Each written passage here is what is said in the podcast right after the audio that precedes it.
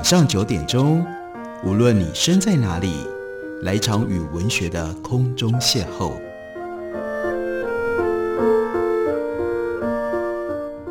杨照谈书，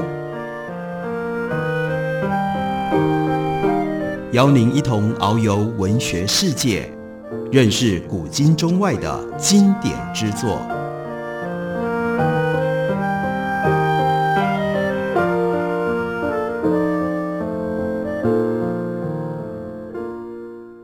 各位听众朋友，大家好，欢迎收听杨照谈书。本节目以台北广播电台 FM 三点一，每个星期一到星期五晚上九点为大家播出。我是杨照，在今天的节目当中要为大家介绍的，这是 Nan and Books 的新书，书名很简单，就叫做《乐色之书》。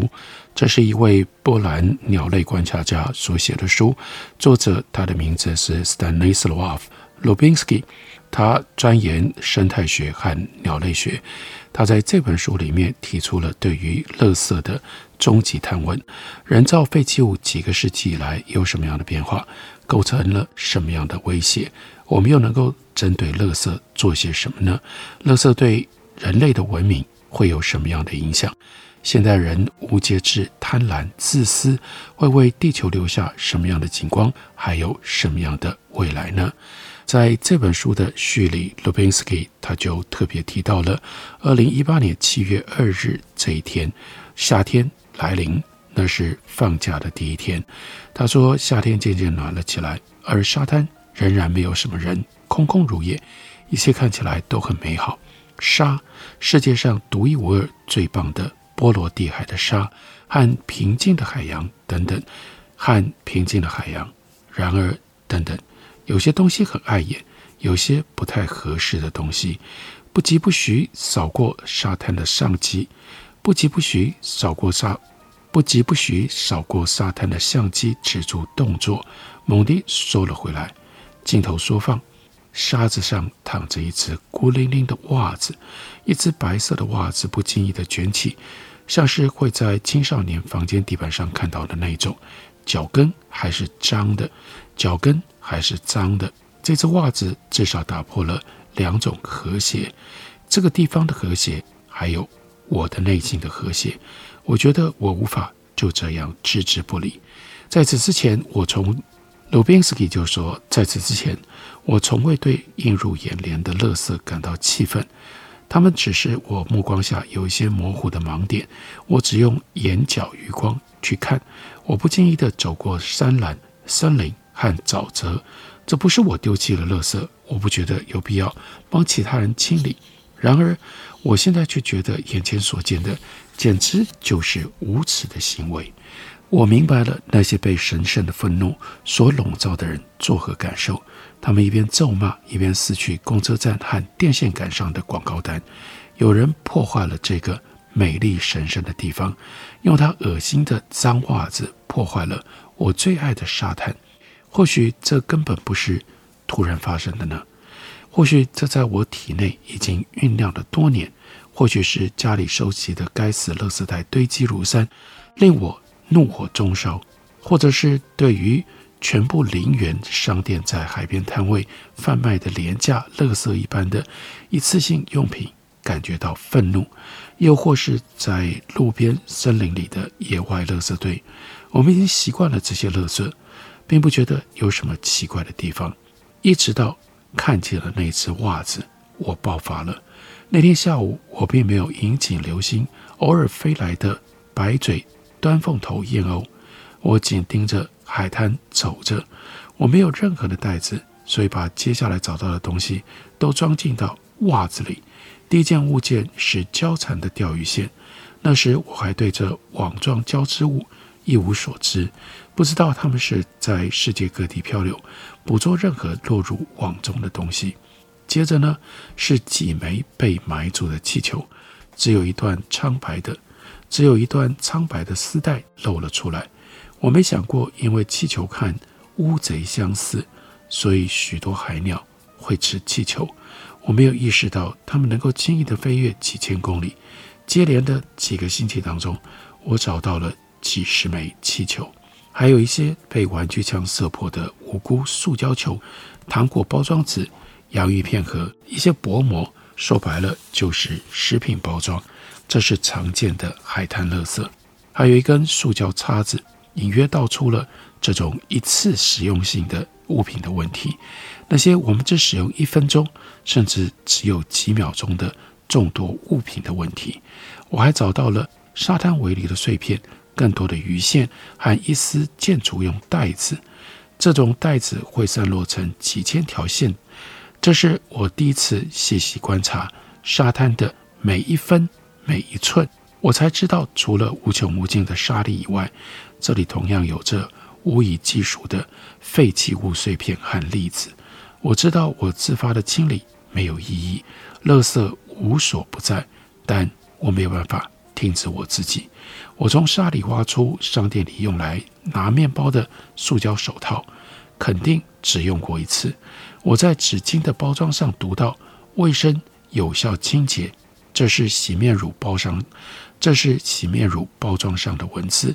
另外还有一包湿纸巾，那是远从佛罗里达来的。这位沙滩客不喜欢手被弄脏。令我印象深刻的是，这些物品大多都在表示，我们想要洁净，我们不要肮脏，我们不要细菌，仿佛我们想用抗菌屏障将自己和周遭环境区隔开来。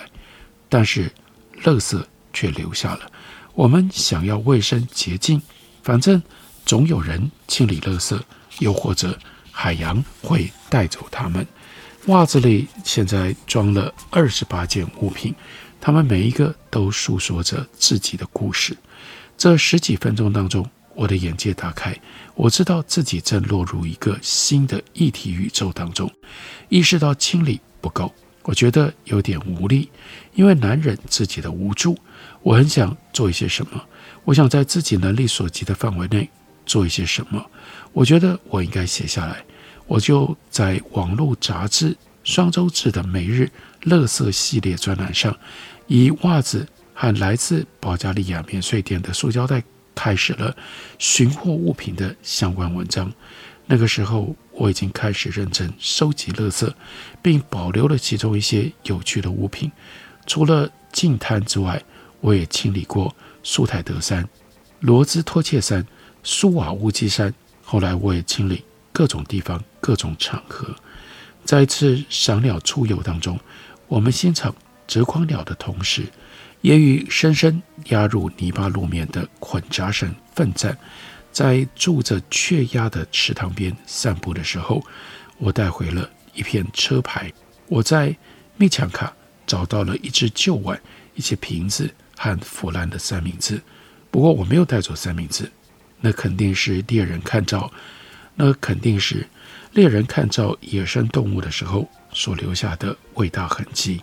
除了三明治以外，散步途中幸运地看到了胶嘴雀和欧洲蜂鹰。随着时间的推移，我发现乐色有点像鸟类，它们都有自己喜欢的栖息地。林地里的乐色往往不同于河边、海滩或者是草原上的。后来还发现了有异国的。令人意外的垃圾，我发现海洋会根据只有自己知道的演算法来选择。有俄罗斯的垃圾，瑞典的垃圾，有的时候是有毒的垃圾，比如一大桶石油溶剂。我读过被沙淹没的文字，刺激皮肤、呼吸道和眼睛，可能对水文环境造成长期不利的影响。还有使用时应该穿戴防护衣。一桶这样的毒药。怎么可能会出现在海里面呢？那袜子又要怎么说呢？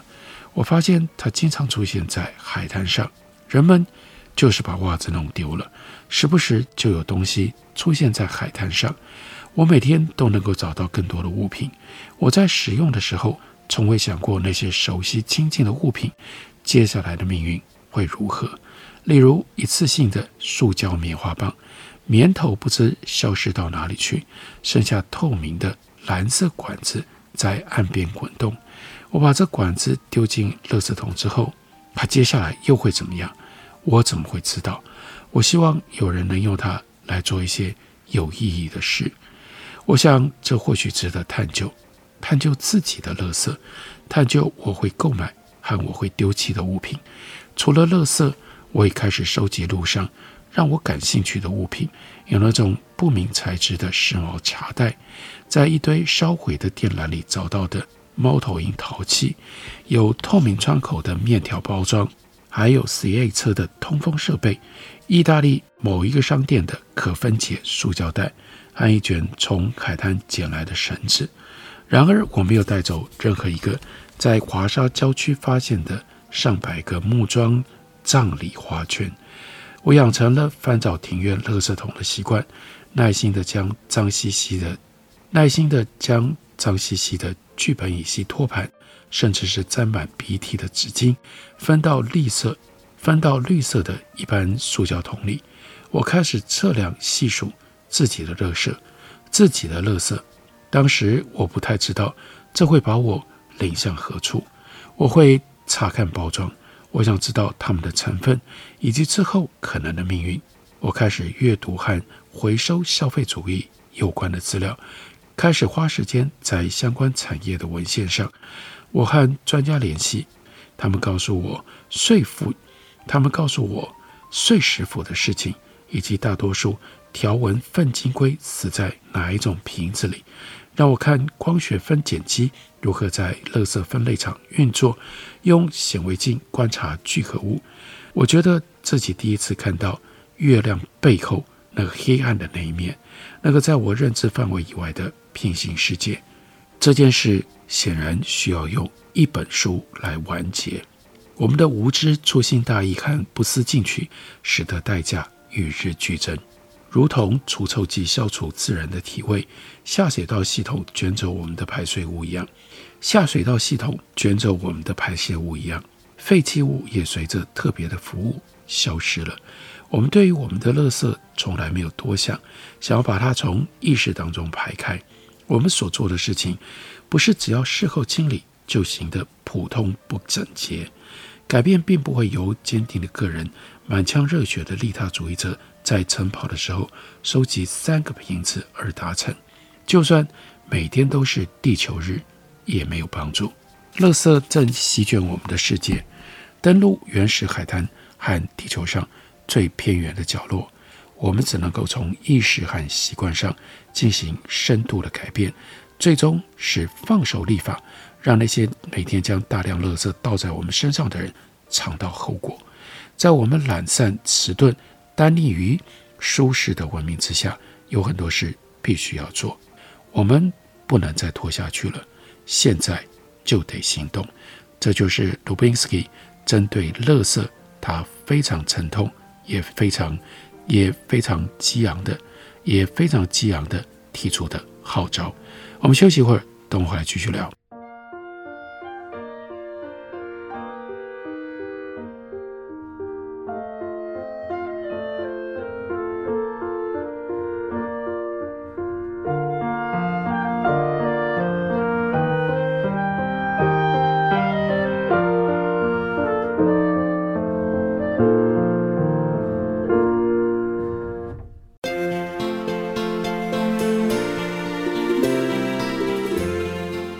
大家好，我是李千娜。台北的好声音尽在 FM 九三点一，AM 一一三四，台北广播电台。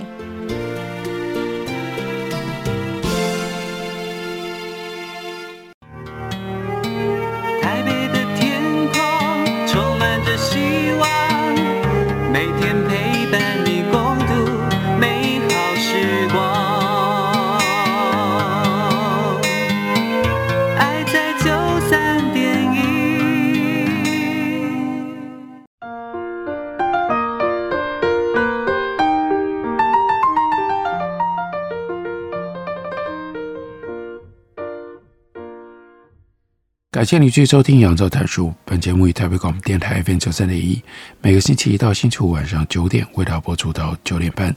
今天要为大家介绍的这本是希望能够提醒大家提高垃圾意识的一本书，作者是波兰的鸟类学家、观察家以及生态学家鲁宾斯基。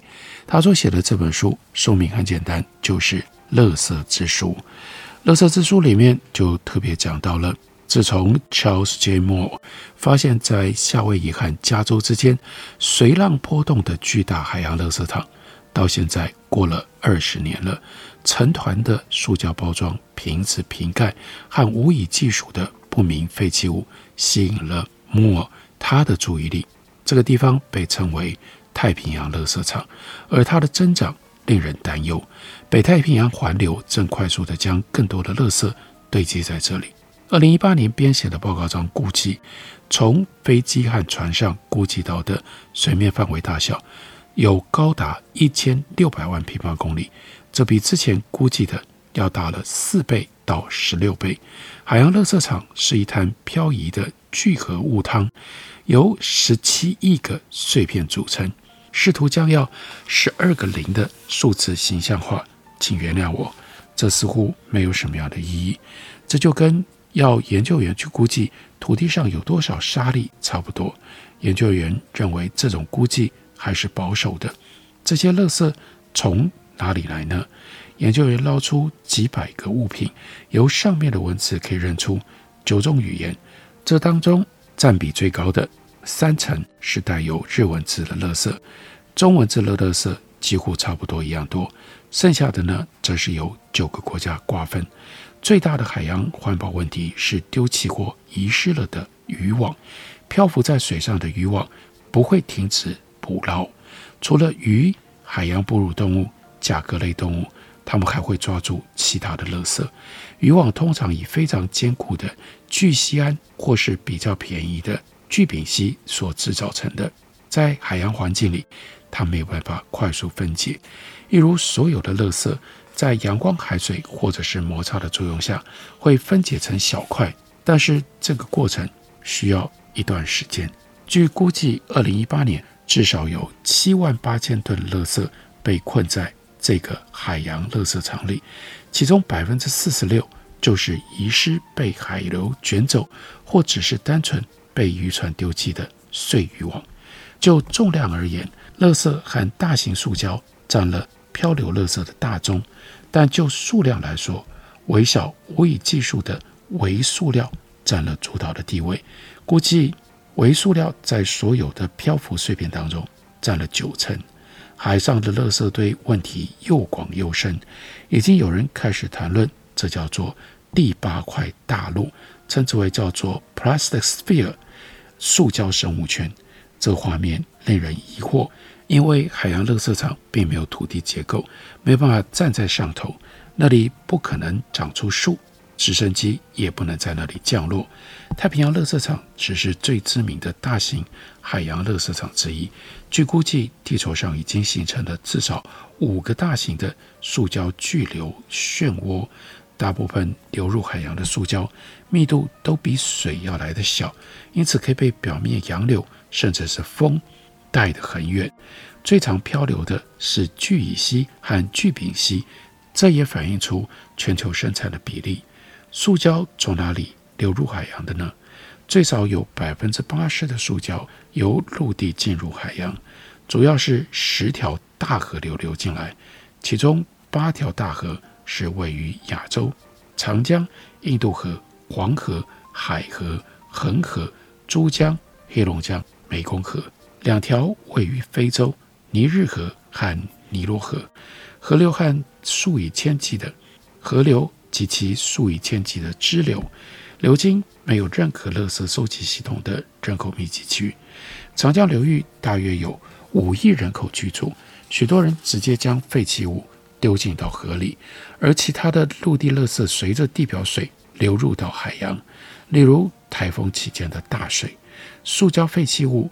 这种可怕的影片出现在网络上各处，动摇了我们的信念，还以为我们在家里面乖乖的将瓶罐、优格盒子分类，就可以阻止这场灾难。鲁宾斯基带点无奈地说：“我们个人的牺牲、积极参与生态保育活动、正确的习惯，这些当然都有意义。不过，这主要是对我们自己有意义。”他说：“我有时候。”还会捡别人的垃圾，帮邻居做好垃圾分类。然而，我看到了这个公告之后，会觉得非常的气馁。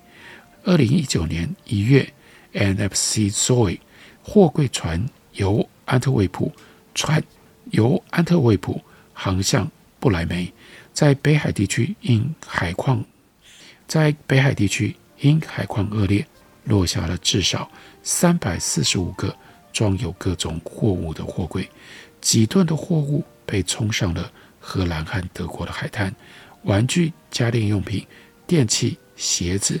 家用工具、车子的零件，大多的货柜都沉在弗里西亚群岛地区，二十个在波尔昆地区，还有二十个被冲上岸。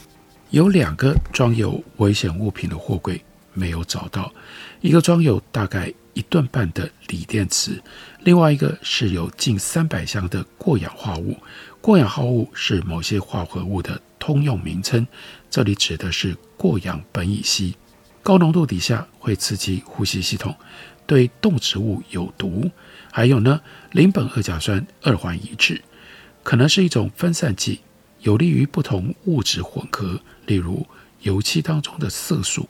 还有一个装有二十吨的聚苯乙烯烷，用以形成聚苯乙烯产品的颗粒，那样的一个货柜毁损了。污染最严重的地方是距离荷兰。大概十公里远的西斯摩尼克岛沙滩，我不会给出数字，因为没有人会记得。全球海上频繁发生类似的灾难，货物落海和它的内容物的资讯不但很少公开，船东们还会刻意的掩盖踪迹。在欧洲中间的三百五十个货柜踪迹是无法掩盖的，但如果这个灾难是在太平洋当中。所发生的呢？最有名的货物落海事件，应该有人知道，那就是一九九二年一月掉进到海里的十二个货柜，里头装有塑胶洗澡玩具。那是长荣海运的 Everloro 这套这艘货柜轮，这艘货柜轮装着这些玩具，由香港开往美国的 Tacoma，但是在半路，差不多是。阿留申群岛这一带遭遇了暴风雨，几十公尺高的浪将货柜冲出甲板。于是，这些中国制造的塑胶小动物最有名，大家印象最深的，那就是黄色小鸭。另外，包括了红色河狸、绿色青蛙、蓝色乌龟，没有任何的孔洞，因为它们是洗澡用的玩具，所以它们不会下沉，它们就。会一直在海上漂流，到材料分解为止。第一批玩具在阿拉斯加西卡被冲上岸，接着在日本、印尼、澳洲、南美洲的海岸出现，一直到一九九六年才停止出现在海滩上。美国海洋学家 Curtis Abelsmeyer 在这起事件当，在这起事件令人不快的乐色层面之外，看到了。科学机会，他分析出这些玩具飘过的路线，提出洋流移动的模型，还有洗澡舰队往北移动的假设。而他的假设是正确的。小鸭子和其他东西在世纪之交出现到了大西洋上，海洋把他们送到加拿大、爱尔兰和英国。另外，有一群波兰生态学家也在 Spitsbergen 岛看到了。这些垃圾，垃圾无国界，毫不夸张。海洋是一艘巨大的船舰，只是为了方便而以不同名称来命名而已。有的时候，垃圾会因为意外的因素被冲上岸。二零一一年大震，二零一一年大地震引起海啸，蹂躏日本东北部，卷走了数千人的生命和家产，卷走了数千人的生命和家产。最壮阔的旅程属于来自岩手县陆前高田市的村上甲，这颗球耗时一年，经过了五千公里，海洋把它带到了离阿拉斯加不远的 Middleton Island。这是海啸卷走的物品当中第一个征服太平洋的。海啸发生两年之后，加州沿岸发现了装满贝类的小渔船。根据船舷上的文字，确定这艘船属于高田中学，是海洋生物课的教材。不过最有力的是这样的第一手故事：十几年前，加泰隆尼亚的波兰文学翻译家 Gombrowicz 的学者叫 t e r a d a s 在俄罗斯的火车上认识了一位年轻的地质学家。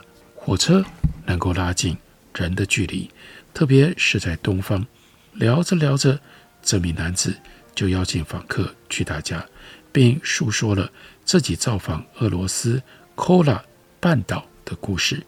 他在那里和一群科学家进行某一种政府考察，一片原始的大地，没有比被冻原包围的北部海洋更严峻的景致了。他们在半岛沿岸却有了惊人的发现，在渺无人烟的沙滩上。到处都是被冲上岸的足球，某些球上面还能够看出葡萄牙文。考察团体很喜欢，这叫做来自于 Copacabana 的足球这样的想法。理论上来说，这可能是墨西哥湾暖流把他们带到这里的。他说，鲁宾斯基就说：“我喜欢想象地质学家在这种荒谬的情况底下。”把背包丢在沙上，在这片喧嚣的荒野上，在这片喧嚣的荒原上踢起足球比赛，用的是不知道漂流了多远、漂流了多久，来自于葡萄牙的足球。这是关于垃圾非常惊人的事实。我们不应该再假装看不到垃圾，我们需要知道垃圾怎么来、怎么去，中间又引发了。多少地球的危机，或者是人类的困扰，所以请大家来读鲁宾斯基他的这一本《垃圾之书》。感谢你的收听，下个礼拜同一时间我们再会。